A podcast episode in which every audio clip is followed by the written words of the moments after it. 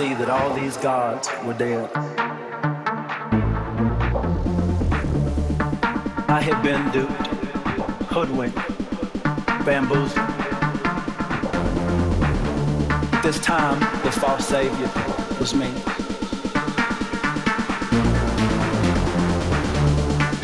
The gospel of doubt does not ask that you stop believing. It asks that you believe a new thing that it is possible not to believe.